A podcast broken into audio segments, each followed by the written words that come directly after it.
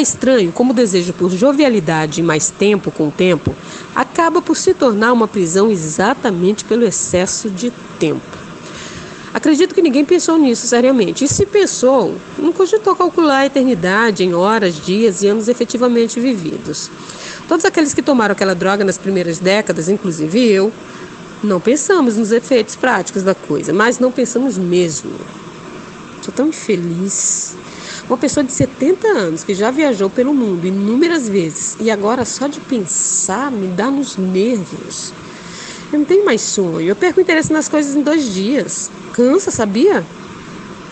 Tudo isso uma hora cansa e descobrimos da pior forma possível que estamos obsoletos, assim como os móveis e robôs jogados para escanteio. Mas fazemos isso conosco por ver o tempo como inimigo. Vazia Eternidade, do livro Sankófia, de Lu Ainzaila.